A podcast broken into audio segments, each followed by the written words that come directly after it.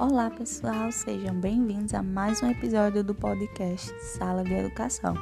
Esse podcast que faz parte da disciplina de Educação Brasileira, ministradas pelas doutoras Melânia Mendonça Rodrigues e Simone Vieira Batista, do mestrado acadêmico em Educação da Universidade Federal de Campina Grande. Eu espero que você esteja gostando dos nossos episódios, considero que as reflexões trazidas nessa disciplina, que agora também estão no podcast, elas são de extrema importância para nós entendermos as características atuais da nossa educação e também refletir criticamente sobre elas.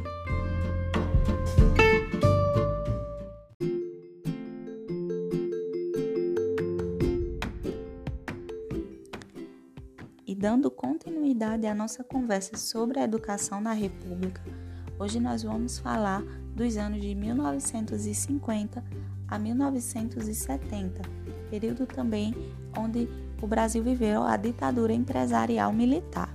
Então, para iniciar a nossa conversa sobre esse momento, vamos conhecer o discurso político autoritário da, sobre a educação no Brasil, como também a sua materialização em políticas educacionais.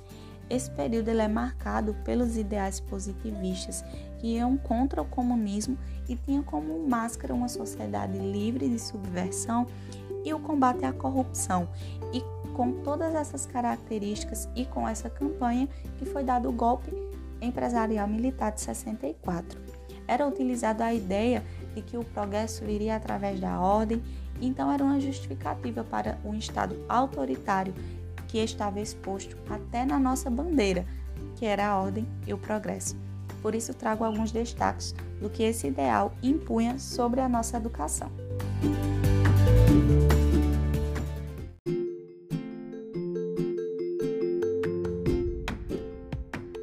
Então, um dos rostos desse momento era justamente a visão de ordem e progresso. O sentido da ordem ele está vinculado à congelação e a doutrina.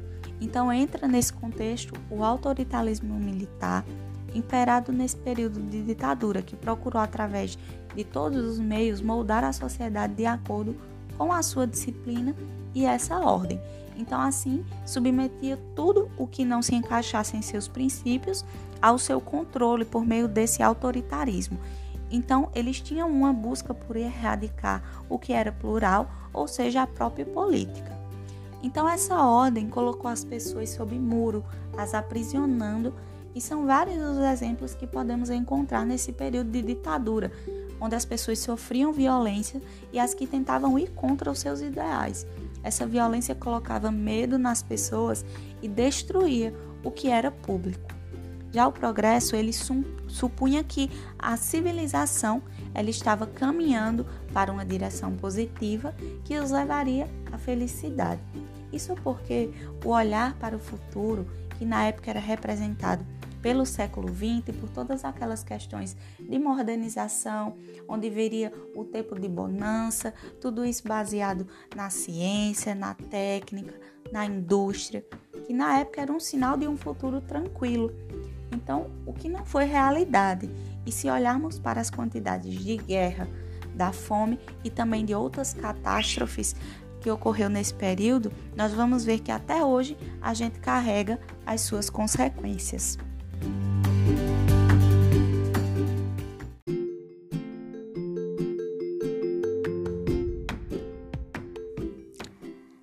Então, dentro desse contexto, a educação ela tem um papel de formar as almas das pessoas para trazer o nacionalismo a elas.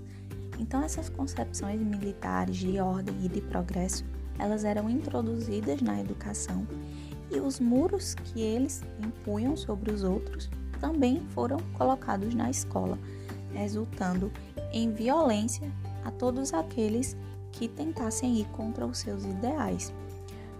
Por isso, uma das primeiras medidas pelo regime militar foi justamente o silêncio. Por quê? Porque as ditaduras elas têm horror a qualquer tipo de oposição, de democracia, então não existia diálogo, mas apenas ordem a serem cumpridas, e na área da educação isso foi muito mais evidente. Muitos estudantes, professores, cientistas foram processados presos, exilados, muitas escolas foram fechadas e bibliotecas foram destruídas. E para que eles perpetuassem os seus pensamentos, a educação pública ela passou por diversas reformas nesse período. A reforma da escola primária ela deveria formar para o desempenho em determinadas atividades práticas. O ensino médio tinha a preparação dos profissionais para o país e o superior ele visava a preparação da mão de obra para o trabalho. E com a reforma universitária, a ideia da universidade operacional era voltada totalmente à técnica e à ciência instrumental, onde pouco afetasse o pensamento dos estudantes. Então, trazia a profissionalização do ensino médio e essa integração do ensino superior para uma formação técnica. E Saviano coloca que essa concepção desse período era uma concepção que ele chama de produtivista da educação. Então, com esse envolvimento de empresas, o regime militar também permitiu a iniciativa privada que ela aumentasse cada vez mais.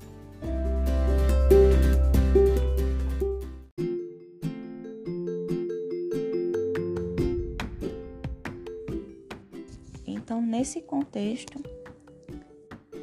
então dentro desse contexto, para que eles conseguissem se firmar ainda mais dentro do pensamento, utilizando a educação, os, todo e qualquer discurso que trazia reformas democratizantes, eles foram contrariados através do ensino da educação moral e cívica, que era ministrado em todos os níveis, até mesmo na pós-graduação. Essa educação, ela tinha suas bases justamente no exército, como a gente já viu no decorrer da nossa conversa, e que esse governo ele propunha implantar reformas em todos os níveis, desde a educação básica até a universidade. E até hoje nós guardamos as marcas desse período. Um dos textos que nós estudamos foi o de Dermeval Saviani, que trata bem dessas marcas, que foi o legado do regime militar que eu vou falar um pouquinho sobre ele agora.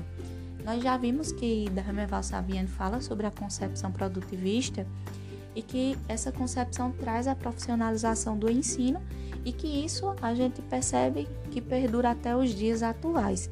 Claro que existem roupagens diferentes daquela época, mas a gente vê o interesse em formar a mão de obra que se perpetua pela educação do nosso país. Outro legado que foi deixado foi a privatização do ensino, que já vinha sendo falada antes, mas que ela se consolidou na vigência do regime militar. A educação universitária, ela também foi atingida, e eu trago um exemplo, né, que me chamou bastante atenção, que foi as modificações como a separação entre os cursos e os departamentos, que deu origem ao regime de créditos que nós conhecemos hoje, as matrículas em disciplinas, o que generalizou a sistemática do curso parcelado, como existia também o parcelamento do trabalho naquela época nas empresas, que foi implantado pelo Taylorismo, e que isso possibilitou oferecer apenas uma disciplina para diversos cursos diferentes, o que gera um impacto importantíssimo na qualidade do ensino que é ministrado, pois não é a mesma coisa lecionar uma turma de 20 alunos para uma de 100 alunos, a qualidade do ensino se altera. E ainda por cima, quando junta diferentes cursos que trazem diferentes didáticas, diferentes contextos e conteúdos, então nós percebemos que há esse impacto na qualidade. Isso também me lembrou de quando eu estava né, cursando pedagogia, que eu conheci alguns alunos de exatas que eles reclamavam por ter que cursar uma disciplina de didática que na época era oferecida e quem ministrava eram professores do curso de pedagogia para o curso de matemática, porque eles tinham que fazer leituras de artigos e como eles já estavam acostumados a resolverem vários cadernos de questões, é, eles tinham essa dificuldade de ler esses artigos, né? Porque outro ponto que eles também destacavam era a grande quantidade de alunos que existiam por salas de aula. Então as didáticas eram diferentes e eles sentiam muito isso. Então com isso nós podemos ver como esse regime ele foi tão opressor e ele afetou a nossa educação, não é?